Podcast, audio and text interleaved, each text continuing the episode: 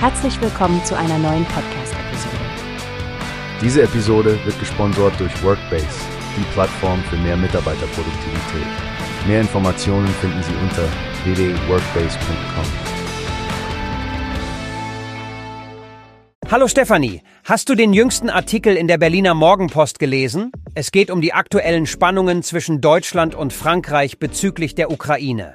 Guten Tag, Frank. Ja, ich habe den Leitartikel von Thorsten Knuf gesehen. Er spricht einige wirklich interessante Punkte an. Vor allem die Sache mit Macron, der über den Einsatz westlicher Bodentruppen in der Ukraine nachdenkt, während Scholz sofort widerspricht. Exakt, und das nachdem sie vor ein paar Monaten noch das Bild von Einigkeit und Freundschaft beim Fischbrötchenessen in Hamburg gepflegt haben. Das wirft doch ein ziemlich klares Licht auf das deutsch-französische Verhältnis, nicht wahr? Ja, das tut es. Ich finde es faszinierend, wie Knuf diese Diskrepanz zwischen gemeinsamen öffentlichen Auftritten und politischer Realität aufzeigt. Es ist nicht nur diese jüngste Meinungsverschiedenheit, es gibt auch ungelöste Konflikte bei Rüstungsprojekten und in der Handelspolitik. Ganz zu schweigen von den grundlegenden Meinungsverschiedenheiten, wie etwa zur Energiepolitik. Deutschland mit seiner Energiewende und Frankreich mit seiner Atomkraft. Das sind wirklich zwei ganz unterschiedliche Philosophien. Sehr wahr. Und nicht zu vergessen der Unterschied im Umgang mit Staatsverschuldung.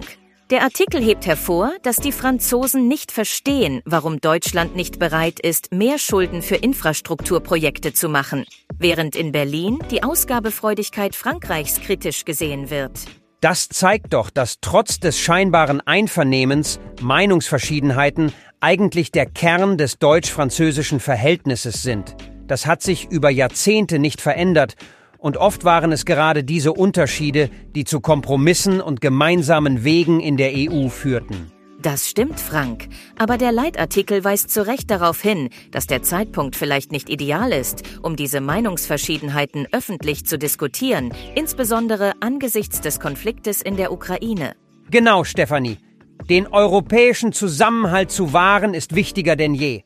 Die Uneinigkeit zwischen Scholz und Macron ist Wasser auf Putins Mühlen, so viel zur deutsch-französischen Achse als Motor Europas, nicht wahr? Absolut, Frank. Ich denke, dieser Artikel bietet eine wichtige Perspektive auf die Herausforderungen, vor denen die EU steht.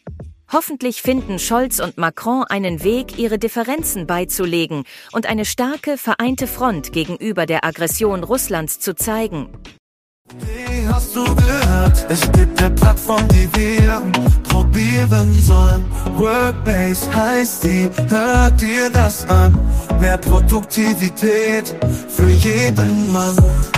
Werbung, dieser Podcast wird gesponsert von Workbase. Mehr Mitarbeiterproduktivität, hört euch das an.